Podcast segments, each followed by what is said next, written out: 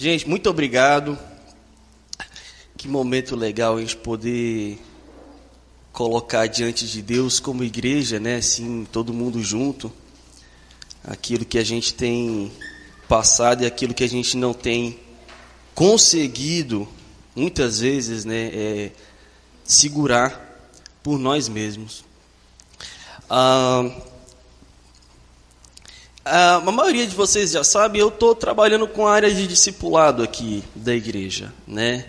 Ah, e uma das coisas que a gente, quando a gente começa assim a olhar, mapear o perfil de uma igreja, vendo como é que essa igreja pratica o discipulado, é, uma das coisas que aparece muito é a questão de uma geração discipular uma outra geração.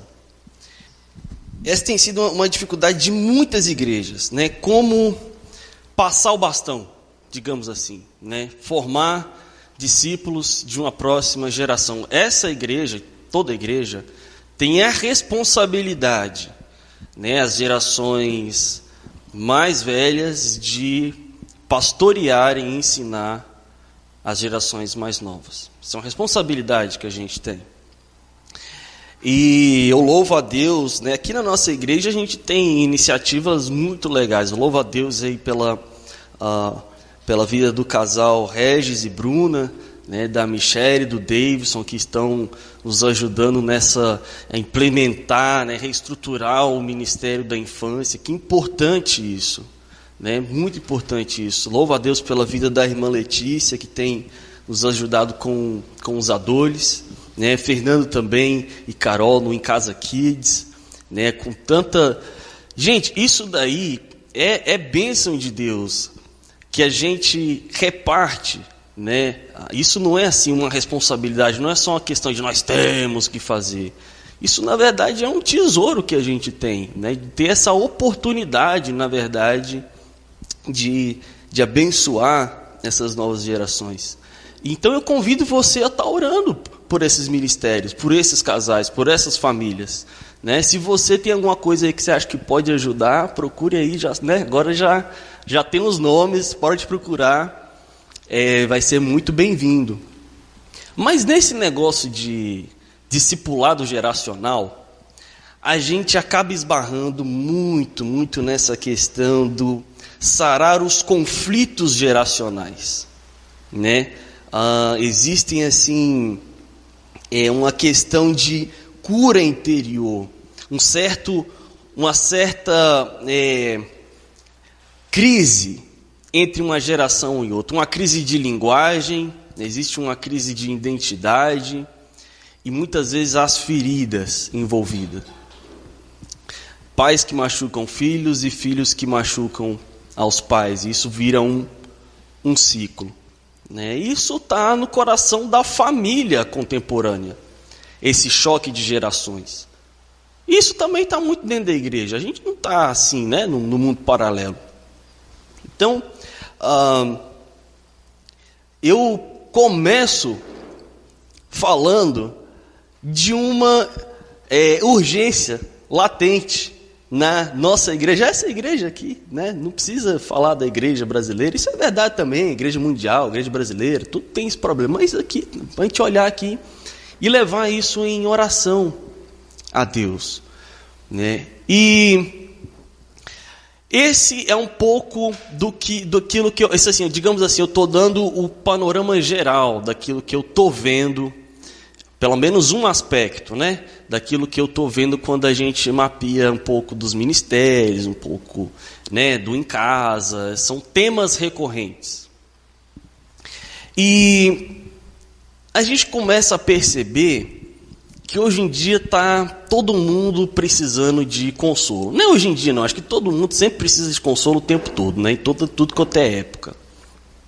Quando a gente fala de um ah, de uma ferida geracional, a gente não está falando assim só de ah, um adolescente ou a criança, ela, ela precisa de um conforto que ela não está tendo, ela precisa de um consolo. Gente, muitas vezes isso acontece, essa criança não está, sendo, não está recebendo o amor que ela precisa, muitas vezes porque os pais estão precisando de um consolo, estão precisando de um amor que eles não receberam e não têm recebido. Então a coisa não é assim, ah, nós temos que tratar as duas partes, né? Nós temos que tratar as duas partes. Consolo e conforto é, é algo extremamente requerido hoje na nossa igreja, na nossa família, na nossa nação. E aí eu dei o, o, o título da, da nossa mensagem aqui, né? Estamos aí, ó, estamos resistindo às consolações de Deus? Uma pergunta. Estamos resistindo às consolações. O que, que significa isso, né? Por que que ao mesmo tempo consolo, o consolo de Deus ele é tão necessário, tão requerido? Como é que eu posso rejeitar um trem desse? Por que eu iria rejeitar? E eu quero convidar você a ler 2 Coríntios, no capítulo 1, nós vamos ler aqui a abertura da carta de 1 Coríntios.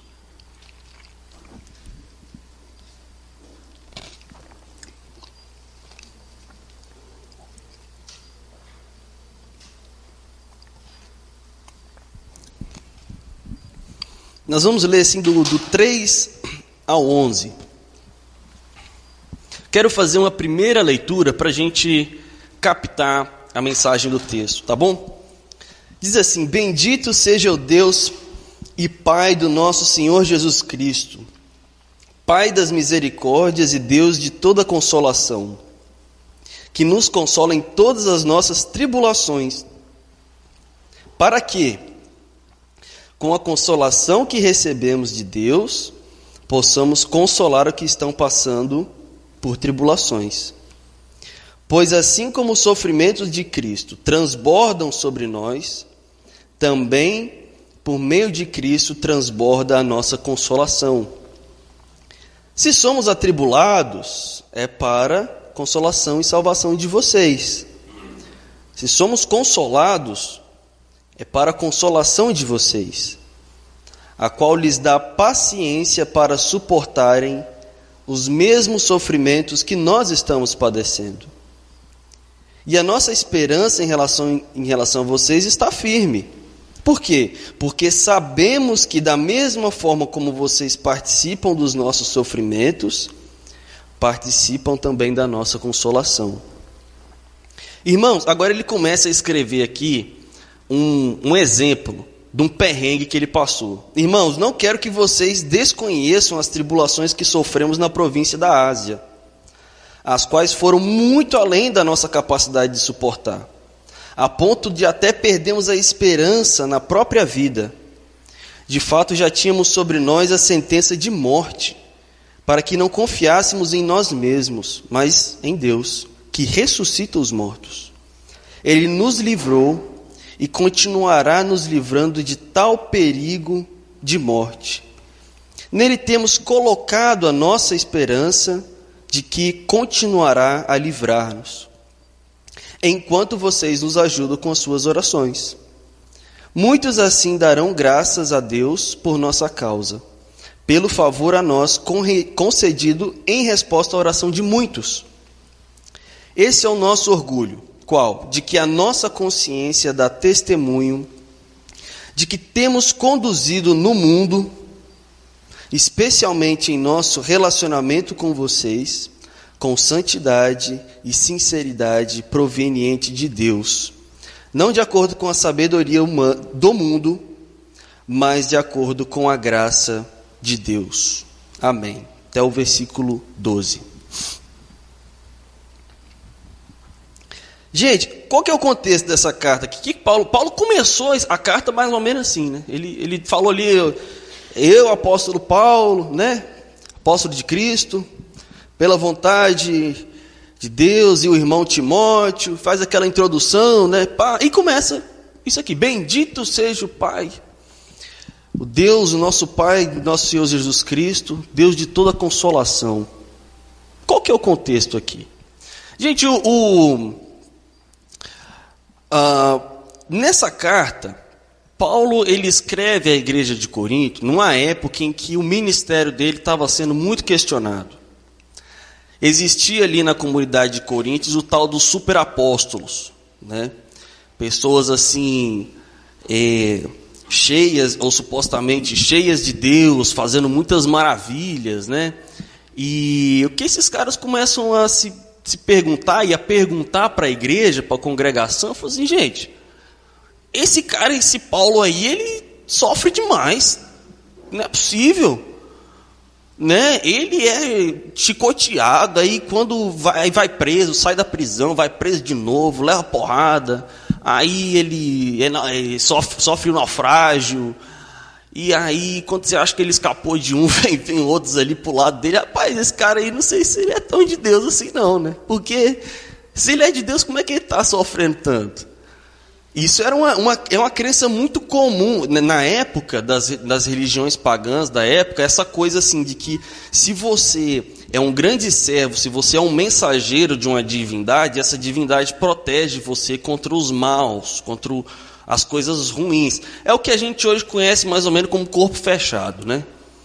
Você, você fecha o corpo e aí nada me, me, me atinge. E eles transportaram essa ideia para dentro do cristianismo. Nesse sentido, rapaz, se você é mensageiro né, de Deus, como é que você está passando por tanta. Não, não, não, fecha. E aí, Paulo ele começa. A... Uma das coisas que ele bate bastante nessa carta é re, realinhar essa noção do que, que é ser um apóstolo, do que, que é ser um mensageiro de Deus, do que, que é ser um servo de Deus que não isenta as pessoas do sofrimento. Né? E aí ele, ele fala, gente, essa carta ele fala muito sobre os sofrimentos dele. Pensa numa carta que fala do quanto esse homem sofreu. Né? E aí uh, ele quer re, uh, revisitar o assunto, tra, né? transformar esse, esse em outro ângulo. É muito interessante que esse é um assunto antigo e tão presente, né? Até hoje a gente debate essa questão dentro das igrejas, da questão da bênção, né? Cara, mas se você é, é de Deus, por que, que você sofre? Né? A gente se pergunta isso. Cara, mas eu estou fazendo tudo certinho, por que, que eu sofro? Né? Gente, essa é a pergunta clássica. Nós não vamos entrar muito nisso aqui hoje, não, senão nós não, a gente não sai, né? É, mas a gente vai falar um pouco disso também, não se preocupe. O que eu quero chamar a atenção, eu quero seguir o texto, tá bom? A gente vai repassar o texto, é, pensando o que, que é que Paulo, que está sofrendo bastante pelo Evangelho, numa carta que fala bastante sobre sofrimento, como ele, o que, a forma como ele introduz essa carta, o que, que isso quer dizer para nós? Eu acho, eu acho muito, muito, muito interessante que ele começa a carta assim: Bendito seja. O cara, quando ele vai falar de um monte de sofrimento que ele passa, ele, ele começa, bendito seja. Não é interessante? É um trem para a gente aprender, não é? Ele começa louvando a Deus, ele começa com uma atitude de louvor. Ele responde a Deus com o espírito de louvor. Essa é a atitude dele. Ou seja, Paulo, para ele começar com uma atitude de louvor, ele entendeu alguma coisa que a gente ainda não entendeu. Né? E a ideia é que a gente descubra um pouquinho disso na medida em que a gente que a gente lê. Ele identifica Deus aqui nesse primeiro versículo como Pai das misericórdias. Deus de toda a consolação. Né? A ideia do nome, o nome ele traz a identidade, né? esse, esse nome que ele, ele, Paulo está querendo estabelecer uma, como identificar a Deus. Deus de toda a consolação, Pai das misericórdias. É, que ele, ele quer chamar atenção para o caráter de Deus, para uma intenção em Deus, que está sempre presente em Deus. Né? E é assim que ele começa o versículo 3, E quando ele chega no versículo 4, ele diz assim: que nos consola em todas as nossas tribulações, para que ele estabelece aqui um propósito na sua vida para da consolação de Deus. E muitas vezes a gente enxerga a consolação de Deus como um fim em si mesmo. Eu preciso, por que, que você quer ser consolado? Imagina se eu começo perguntando assim, para que, que você quer ser consolado? Aí você, você pensa assim, uma pergunta estúpida, né? Todo mundo quer ser consolado porque a gente quer ser consolado, ponto final. A gente precisa disso. E Paulo ele coloca uma vírgula aí. Eu sei que você precisa. Mas Deus tem um propósito maior para isso. Né? Ele quer te entregar. Esse é o princípio de toda a bênção, né? Para você receber, para você repartir. Então isso tem muito a ver com vocação, né? Ou esse para que a gente console as outras pessoas.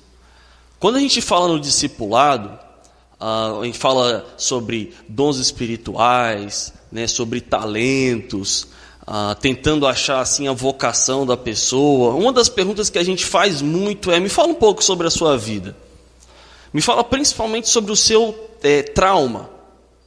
Sabe que aquilo que às vezes foi usado na sua vida para te destruir, aquela grande armadilha que chegou na sua vida para te derrubar, nas mãos de Deus se torna justamente uma fonte poderosa de bênção para gerar vida na vida de outras pessoas. Isso é incrível como Deus muda as coisas. Veio para a morte e agora Deus opera a mesma situação, né, o mesmo trauma para gerar vida. Já repararam, repararam que ah, ministérios cristãos que trabalham com dependentes químicos, muitos deles, não estou fazendo aqui uma lei, tá, gente, uma regra, mas já reparou que muitos deles foram eles mesmos dependentes químicos no passado? E aí, ou seja, eles receberam uma cura, eles receberam uma consolação e falaram assim: cara, eu vou passar isso para frente. Eu vou usar o que eu sei para abençoar outros.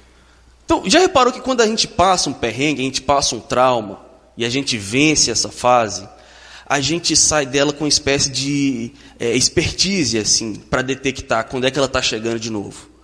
A gente sabe os gatilhos, né? A gente começa a falar assim, ó, lá, ó, eu já vi aquilo ali antes. É que a pessoa está passando a mesma coisa.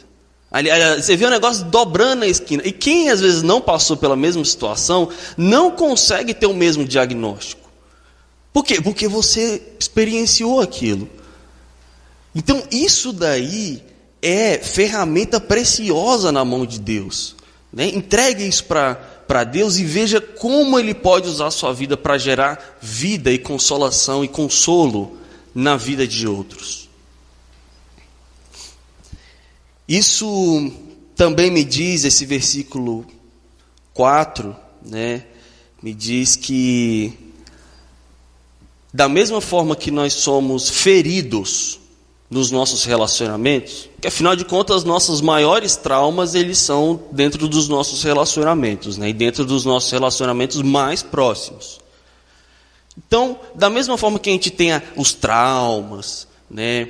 A, as desavenças, assim, é, muitas vezes questões de abuso, né? Gente, nosso consolo muitas vezes vai vir através de relações, relacionamentos saudáveis. A tendência muitas vezes é quando a gente sofre no relacionamento, a gente dá um passo para trás e se bloqueia, coloca aquele monte de tijolo, faz aquela parede fala: "Não, agora eu para eu me relacionar com uma pessoa, para eu confiar em alguém, nem sei se rola, vai demorar muito". Rapaz, isso daí é um tiro no pé, viu? Porque o consolo de Deus para você, muitas vezes, passa por um relacionamento com outra pessoa. É se relacionando de uma maneira saudável com outra pessoa, é que muitas vezes a gente vai ser tocado e curado ah, naquela área em que um relacionamento é, não saudável, um relacionamento doentio com uma outra pessoa te feriu. Né? Então, aqui nesse versículo, a gente vê duas coisas que podem embaçar o seu processo de uh, receber o consolo. É quando você fica guardando tudo para você, não aprendeu a repartir, e quando você não entende que as coisas muitas vezes se dão no relacionamento, né? E aí aqui a gente começa a entender o papel terapêutico da igreja, né? da, da comunidade de fé. E aí no versículo 5 ele menciona, ele diz assim: Assim como os sofrimentos de Cristo transbordam sobre nós, também por meio de Cristo transborda a nossa consolação. Sofrimento de Cristo aqui, gente, tem muito a ver com essa questão de sofrer em nome de Jesus Cristo, que era o ofício dele enquanto apóstolo, que é do que ele está falando. Né? É, muito a ver com. Tem, tinha é, a questão física, né? De você às vezes sofrer lá, chibatada e, e, e ser apedrejado. Mas tem muito a ver com humilhação também. Hoje, talvez a, a, nossa humilhação seria, a gente conseguiria compreender mais, porque nós não sofremos fisicamente, muitas vezes, ah, pela nossa fé, mas a questão da humilhação, né? E aparece muito. Sofrer em nome de Jesus, por causa do nome de Jesus. E aqui eu quero colocar de uma maneira mais geral: sofrer ao viver uma vida santificada. Todo mundo que tentar viver uma, uma vida santificada vai receber resistência. De alguma maneira. Né? E essa resistência muitas vezes trazem humilhações para a gente. E o que Paulo quer dizer é que, olha, esses, esses sofrimentos de Cristo, eles sempre escondem as consolações de Cristo. É como se fosse um tesouro ali escondido. Vem o sofrimento, mas vem uma consolação junto, né? E aqui existe uma tipificação da cruz. Sofrimento, consolação, né? Naquela ideia de você da crucificação, depois a ressurreição. Né? Você padece, carrega a cruz até a morte, mas depois vem a o consolo, né? No domingo pela manhã, quando Jesus Cristo ressuscita. Né? Aqui é uma, uma, no centro dessa introdução existe uma tipificação da cruz ali. E aqui existe um princípio muito importante, que é aquilo que você crucifica é ressuscitado para a glória de Deus. Aquilo que você crucifica na sua vida é ressuscitado para a glória de Deus. Enquanto a gente quer fazer a coisa acontecer sem entregar para Deus, aí parece que a gente está resistindo a Deus, né? Gera um negócio esquisito assim. Mas vamos lá, então, a gente está seguindo o texto, vamos colar no texto. A gente fez o versículo 3, 4, 5, 6 agora. Versículo 6 diz assim: Se somos atribulados, é para consolação e salvação de vocês. Se somos consolados, é para consolação de vocês. Gente, e nessa hora eu confesso que a primeira vez que eu li eu não entendi, porque eu falei assim: ah, ok, você é atribulado, gera consolação, você é consolado, gera consolação. Eu não entendi a lógica. E aí eu fiquei meditando, meditando, o que, que Paulo quer dizer com isso daqui? Paulo está querendo dizer: olha, se a gente sofre para expandir o evangelho, de alguma maneira, isso é para consolação de vocês. Aliás, uma dessas maneiras é que o evangelho é realmente expandido. Ah, e o evangelho foi expandido a ponto de chegar a vocês. Então, se vocês receberam o Evangelho, foram curados, conheceram a Jesus Cristo, é porque teve sofrimento nosso aí no meio. Então, se a gente sofre, veja bem, vocês, vocês são beneficiados. Ah, mas e se a gente é consolado? Cara, se a gente é consolado, a gente vai ministrar até vocês e você, né? A gente compartilha o consolo que a gente está recebendo de Deus. Então, o que ele quer dizer aqui é, na verdade, um tapa na cara dos superapóstolos, né? Assim, rapaz, o nosso, o nosso ministério, ele é extremamente doador. Não é assim o que eu faço na minha vida, ponto final. Não, o meu sofrimento é para abençoar vocês. E aquilo em que eu sou abençoado, nós também usamos para abençoar vocês. Ele está dando aqui um princípio de ministério. E aí, no versículo 6 e 7, né, esse link entre paciência e consolação, que diz assim: a, é isso, a, se somos consolados, é para a consolação de vocês, a qual lhes dá paciência para suportarem os mesmos sofrimentos que estamos padecendo. E a nossa esperança em relação a vocês está firme, está segura, nós, temos, nós estamos certos disso. Porque sabemos que, da mesma forma como vocês participam dos nossos sofrimentos, participam também da nossa consolação. Gente, existem muitas coisas que a gente pode extrair aqui, mas eu queria focar nessa, nesse link, que é um link clássico na Bíblia, né, de paciência e, e consolação. Ah, lá na primeira, na, na carta de Tiago, no primeiro capítulo, ele diz assim: Feliz é o homem que persevera na provação porque depois de aprovado receberá a coroa da vida que Deus prometeu aos que o amam. Isso é uma palavra de encorajamento, para a gente ver a coisa na, na perspectiva maior. Muitas vezes você está esperando um consolo para uma coisa da sua vida, do seu problema passageiro, e Deus está querendo te entregar a coroa da vida. E você começa a, brigar com Deus. Cadê meu consolo? Não sei o que lá. Então, rapaz, calma, tô, né, vai chegar o teu consolo. Mas não é só o consolo que eu estou vendo. Eu estou vendo a coroa aqui, que você não está vendo a coroa, parece. Né? E a gente fica, cadê meu consolo? E, tal, e não quer saber da, da, da visão que Deus está tendo no projeto todo. Que é muito maior, que faz a consolação momentânea parecer muito pequena. E a questão não é que Deus não tenha consolação para um momento pequeno, Ele tem. Mas Ele quer fazer você ver o, o. Isso daí não é o centro das atenções. Ele quer fazer você olhar para a coroa que Ele tem para você. Ah, e. Muitas vezes a gente tem perdido isso de vista, né? Resistido a essa, essa macro essa macrovisão. É muito fácil a gente cair nessa armadilha. Né? A gente tem que lutar contra isso todo dia.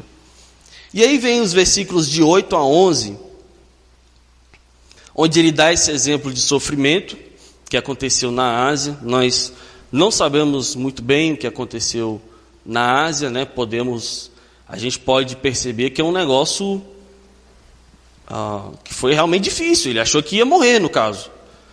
E muitas vezes e nós achamos que vamos morrer na nossa tribulação, né? Vou morrer, não aguento mais e tal. E acho que Deus está olhando ali, rapaz, você aguenta mais um pouquinho, vamos lá. Né? E, não, não aguento mais. E aí, quando a gente entrega e menos espera, e vem, vem o bálsamo. E até aqui a gente fica pensando assim, ok. Paulo está falando que Deus tem consolo para todo mundo, é o Deus da, da, consolação, Pai das misericórdias, que Deus consolou ele na tribulação dele, e que isso permite que ele seja um, um servo, né, um, tenha um ministério doador. Ok, só que tem um, um versículo aqui, 12, que ele é um versículo chave. Que ele diz assim: Esse é o nosso orgulho a nossa consciência dá testemunho de que temos conduzido no mundo, especialmente em nosso relacionamento com vocês, nos, temos nos conduzido no mundo, né, com santidade e sinceridade proveniente de Deus.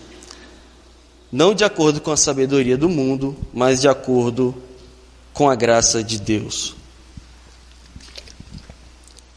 Gente, esse versículo ele é muito importante para a gente entender todo o resto. Porque ele fala de consciência limpa, santidade e sinceridade e andar de acordo com a graça de Deus. Quando eu pergunto assim, estamos vivendo, estamos resistindo o consolo de Deus, é por causa desse versículo aqui.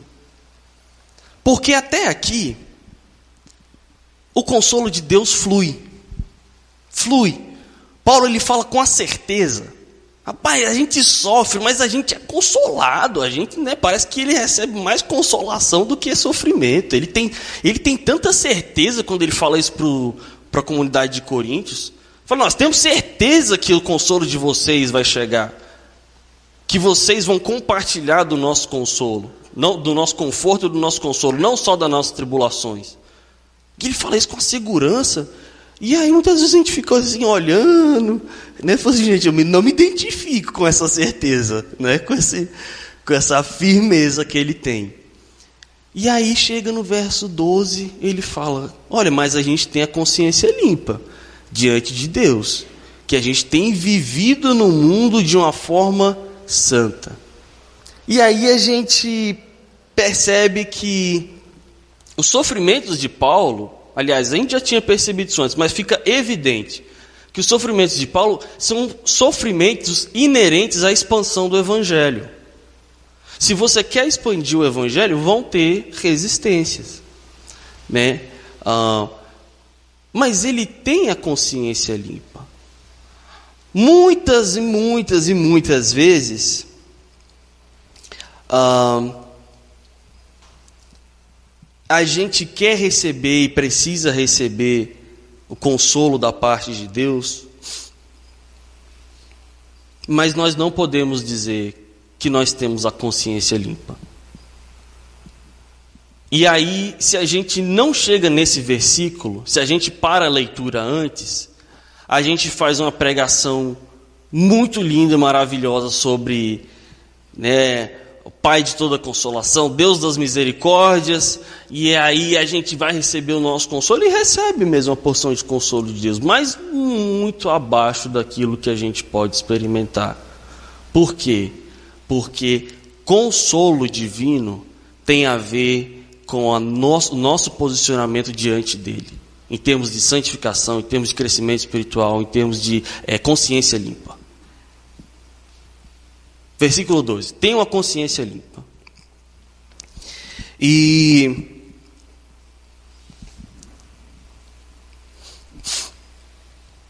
Muitas vezes, nossos sofrimentos não estão relacionados ao, ao avanço do Evangelho, porque a gente está pregando a palavra e aí nós estamos sofrendo, resistência. Não. A maioria das vezes, nosso problema é um negócio muito nosso né, muito emocional, uma briga né, de em algum relacionamento, alguma coisa que você fala assim, cara, o que, que, que Deus tem a ver com isso? Fala, ah, Deus deve ter a ver com isso em algum momento, mas eu não estou muito certo disso. E essas essa falta de, de, de, consciência limpa, ela tem desdobramentos emocionais. Isso deixa a gente para baixo. Né? Isso traz assim uma série de coisas ruins, né? Ah, tudo que tem a ver com pecado não confessado, você nutrir a amargura, você nutrir ódio, né? Você ter ali uma, uma casca de orgulho, né? Você ter uma vida vaidosa, assim, de, de e, e querer comprar e comprar, ou então aparecer, aparecer, e isso vai consumindo você. Gente, isso é uma coisa que parece que está te fazendo bem, mas isso começa a te corroer por dentro. Né? É, começa a ficar uma coisa muito concreta. Essa consciência limpa não é só um negócio espirit, entre aspas assim, né? espiritual, um negócio que a gente não não consegue é, é, perceber na nossa vida. Não, isso tem desdobramentos emocionais. Tem, isso tem desdobramentos nas nossas relações mais próximas. O que eu quero dizer para você, assim, numa palavra, se fosse resumindo para você, tá? O que, que eu quero trazer para você, o que, que eu entendo dessa passagem que a gente leu? É muito claro que Deus tem consolo para todos. Todos, todos vocês que estão aqui hoje à noite, todo mundo precisa de consolo em alguma coisa. Deus tem consolo para você. Não interessa a área. Deus tem um consolo para você. Ele está disponível para mim hoje à noite? Sim.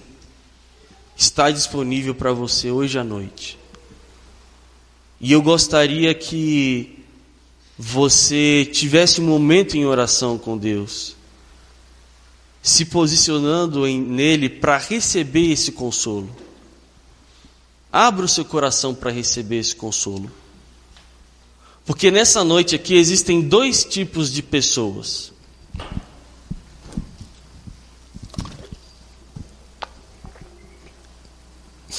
Um tipo de pessoa vai dizer assim: Olha, eu preciso de consolo. Mas eu não tenho a consciência limpa diante de Deus. Eu não tenho me portado né, com santidade, transparência e sinceridade diante de Deus nem diante das pessoas. Deus tem consolo para mim? Tem. Deus tem consolo para você.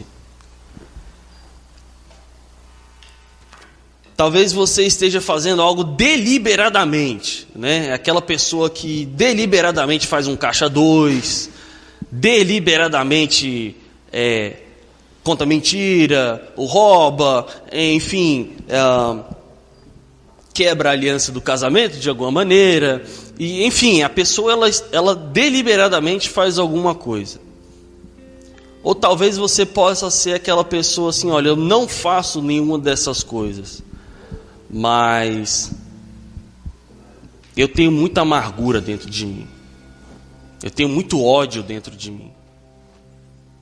Tem gente que você, você pode até perguntar assim, cara, vamos lá na, na, casa daquele irmão. Rapaz, naquele irmão ali, eu não vou na casa dele não. Por quê? Não, não quero ir e tal. E tem, tem rixa com o irmão. Meu irmão perdoa até, sei lá, perdoa até o Lula, mas eu não perdoo aquele irmão ali tal. Tem aquela coisa assim, coração petrificado. Sabe o que, isso faz, gente? Isso bloqueia a consolação de Deus, o consolo de Deus na sua vida. Não adianta a gente chegar aqui e fazer uma oração. Deus, eu recebo o teu consolo, eu abro as portas do céu, que não sei o que lá e tal. Não vai vir. Não é assim que funciona. A gente tem que tirar de dentro aquilo que está bloqueando, impedindo que o consolo e o conforto do nosso Pai nos atinja. É Deus que não quer te consolar? Lógico que não, Deus está doido para te consolar. Você que está resistindo ao consolo dele.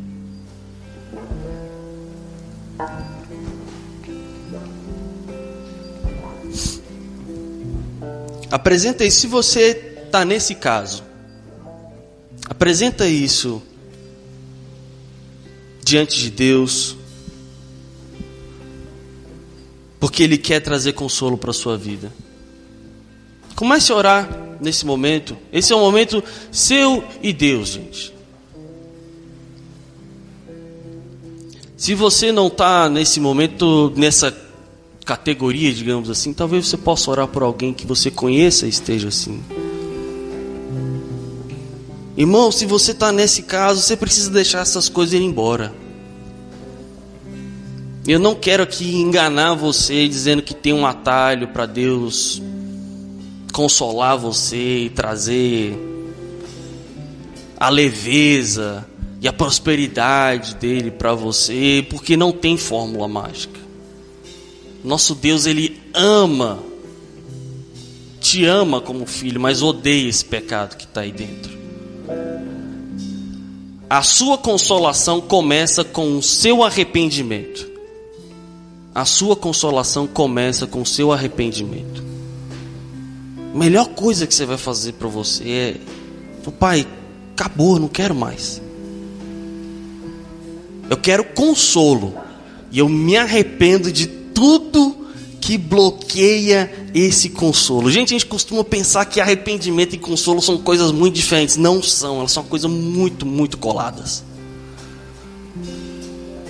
Às vezes a gente precisa passar mesmo. Ah, eu arrependo, chega. E uma das primeiras coisas que acontece quando a gente deixa isso embora é que a gente pensa: por que, que eu não fiz isso antes?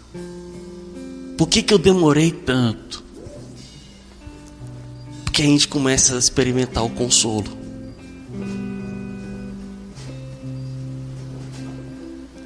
Vamos dar um passo adiante. Vamos sair dessa, dessa fossa de amargura, de falta de consolo. Vamos sair disso hoje à noite. Em nome de Jesus. Talvez você esteja nesse grupo que diz, no segundo grupo que diz: Olha, eu tenho uma consciência limpa diante de Deus e dos homens. E eu eu não sei mais o que fazer. Eu mal posso suportar a minha situação ainda. Eu nem sei o porquê que eu estou passando por isso mais. Deus tem consolo para mim? Tem. Teu pai tem um consolo para ti. Apresenta isso diante dele nesse momento. Talvez eu falei aqui sobre trauma, conforto, consolação e te veio algo na cabeça, porque é isso que você quer entregar para ele. E seu pai diz para você assim: Meu filho, minha filha,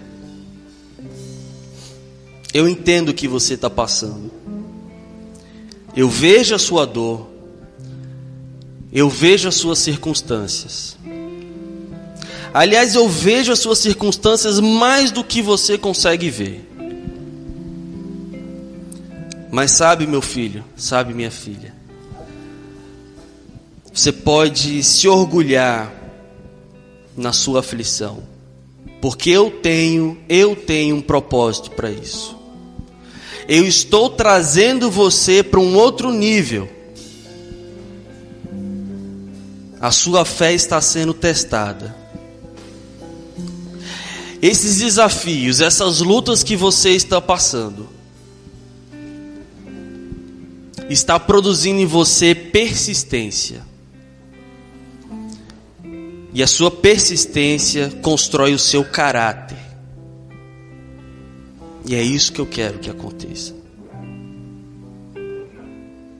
Uma vez que você sair dessa temporada, dessa fase, você vai ser ainda mais maduro.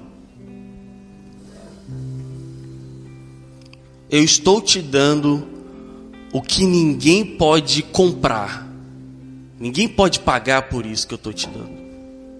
Ninguém pode barganhar isso que eu estou te dando.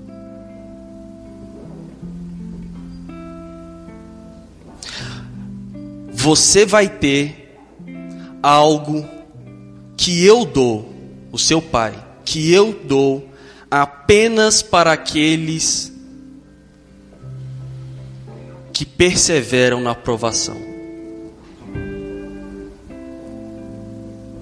Meu filho, minha filha, persista. Você tem que continuar. Continua. Não desiste. Você tem que confiar que eu estou segurando você. Eu sou seu pai. A maior mentira e o maior desafio que você enfrenta agora é confiar que eu sou bom para você. E eu sou bom para você. Nunca desista dessa verdade. Nunca desista dessa verdade. Eu sou bom para você. Eu tenho consolo para você. Essa situação, essa temporada tem um fim. E eu não vou deixar você cair nesse processo. Segura minha mão. O conforto que você precisa para agora, eu estou despejando na sua vida. Receba esse consolo.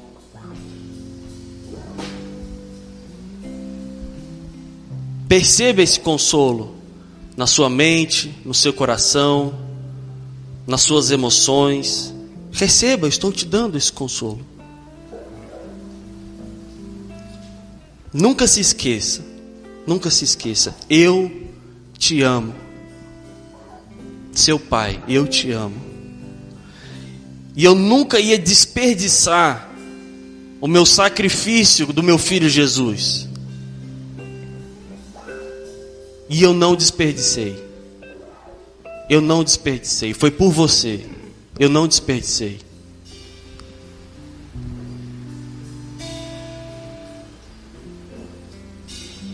Confie em mim. Mantenha essa atitude de confiança. E você pode começar ou continuar a profetizar todas as promessas que eu já derramei sobre a sua vida. Comece a receber desde agora a benção que eu tenho para você.